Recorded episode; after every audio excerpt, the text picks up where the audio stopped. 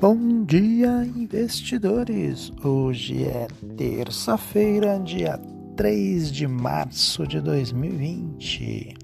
Quem vos fala é de Carlos Pereira, com os principais assuntos que movimentam e irão movimentar o dia nas bolsas né, aqui no Brasil e nos Estados Unidos, que as bolsas da Ásia já estão em operação praticamente, já fecharam né, uma hora dessa aqui, é, às 8 horas da manhã, elas já estão fechadas lá no, no continente asiático.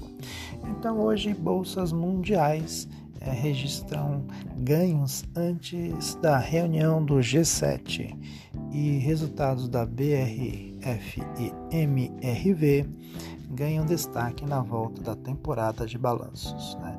Os mercados começaram essa terça-feira, 3 de março, de olho na teleconferência que ocorrerá durante a manhã entre os ministros da Economia e presidente dos bancos centrais das sete economias mais desenvolvidas do planeta. O G7, né, a expectativa é que ofereça uma resposta coordenada contra os efeitos do coronavírus sobre a economia.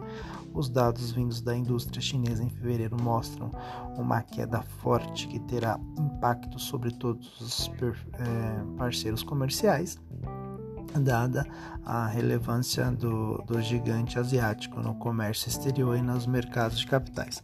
A teleconferência é, será liberada, é, liderada né, pelo presidente do Federal Reserve, Jerome Powell, é, e pelo secretário do Tesouro americano, Steven Mnuchin. No Brasil, é, em dia de poucos indicadores, o, é, que prossegue aí, a safra de, de balanços. Né? Temos aí a, o balanço da BRF, que publicou é, hoje seus resultados, registrando um lucro líquido de 690 milhões no quarto trimestre de 2019 e seguindo no noticiário corporativo, ainda destaque para a aprovação pelos acionistas da Azul AZUL4 da, do sub Barreto, é, que eles vão aí de, praticamente são 29 jatos, né, bimotores e o E195 para Breeze Aviation dos Estados Unidos. Ou seja, eles vão subarrendar esses aviões aí para essa é, companhia nos Estados Unidos e também para os resultados publicados ontem à noite pela construtora MRV, MRV E3. Bom, nas bolsas mundiais, né, principalmente aí na, na Ásia, é, fecharam quase todas em terreno positivo, com exceção de Tóquio, que recuou 1,22%, enquanto as, os, as bolsas europeias abrem em alta. Os futuros de Nova York avançam, os mercados aguardam a teleconferência né, dos ministros da Economia e presidentes dos bancos centrais do G7, que deverão elaborar uma resposta coordenada aos efeitos do coronavírus sobre a economia mundial. É, na Austrália, é, reduziu aí a taxa de juros para um nível recorde e Donald Trump, presidente dos Estados Unidos, instalou é, instalou, não, desculpa, instou aí o Federal Reserve a seguir o exemplo. Os casos é, continuam aumentando e superaram 5 mil na Coreia do Sul. Né, voltando a falar aí do coronavírus. No mercado de commodities, o petróleo tem segunda alta, mas se mantém abaixo de 49 dólares, né, com expectativa da, das ações aí do G7 e também de cortes da, de produção pela OPEP. É, cobre e alumínio sobem em Londres e Nikkei recua.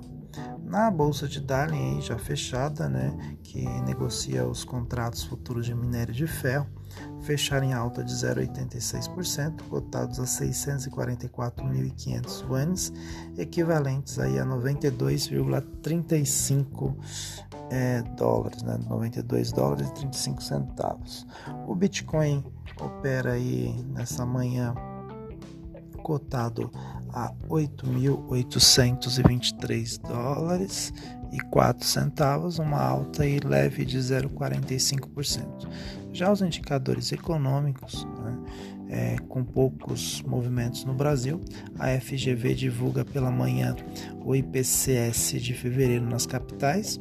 Na União Europeia, o Eurostat divulga a inflação ao produtor e ao consumidor em fevereiro. Na China, a Marketing divulga às 22 horas e 45 minutos o índice de é, 22 horas e 45 da noite, né? Aqui é 22 horas e é, 10 horas e, e 45 minutos da manhã lá, né? É, eles divulgam aí o índice de gerente de compra composto né, por indústrias mais serviços, chamado Caixin Marketing de fevereiro. Na política, o Congresso promove a concessão conjunta para análise de vetos presidenciais, entre os quais o veto é a proposta que torna obrigatória a execução das emendas orçamentárias a sessão está marcada para as 14 horas, segundo o website da, da Câmara.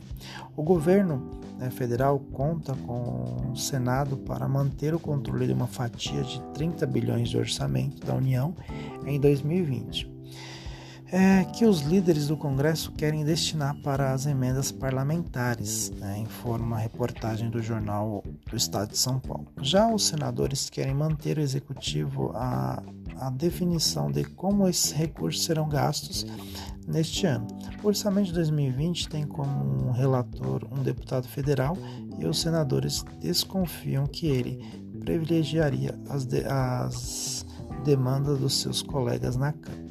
Na política americana, o democrata dos Estados Unidos é, realiza hoje a chamada Super Terça, com as primárias em 14 estados americanos. O favorito é o senador Bernie Sanders, que lidera a ala mais à esquerda, mas o ex-vice-presidente Joseph Joe Biden, que, é, que venceu no domingo na Carolina do Sul, está na disputa e pode surpreender. Agora, principalmente nos estados do Sul e da, da costa oeste, onde os eleitores negros e latino-americanos são mais fortes dentro do Partido Democrata. A estimativa é que um terço dos 2.700 delegados é, do partido seja escolhido hoje. Já no noticiário corporativo, a Azul aprovou na noite de ontem o subarrendamento aí de 28 jatos bimotores e 195 da sua frota para a empresa americana Breeze Aviation. O objetivo da Azul é substituir sua frota inteira de E-195 por aviões E-2, uma versão mais econômica e moderna do jato bimotor da Embraer. Os E-195 restantes deverão ser arrendados para a companhia aérea LOT da Polônia.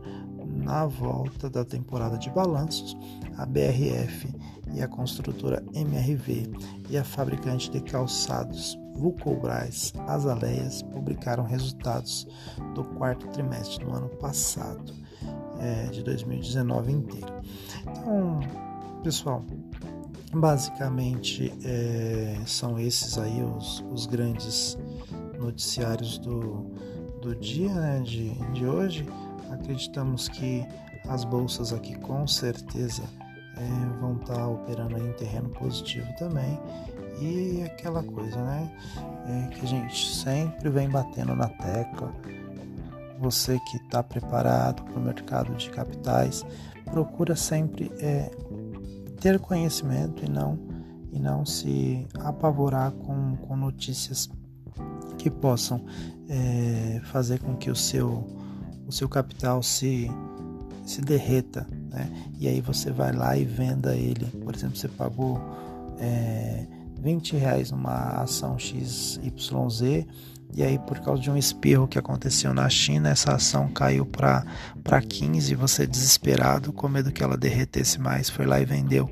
E passado uma, duas semanas, a ação que era 20 voltou para o seu patamar e continua aí a sua escalada de subida e né, depois de uma semana ela voltou novamente para 20, você foi lá e comprou e depois ela caiu de novo e você desesperado foi lá e vendeu. Então é muita calma. Se você é, entra no mercado de capitais hoje, a ideia é que você permaneça no mínimo por 10 anos com aquela ação que você está é, comprando. Se não for para permanecer por, por no mínimo 10 anos com aquele papel, é, nem compra porque você está propenso aí a perder é, dinheiro no mercado.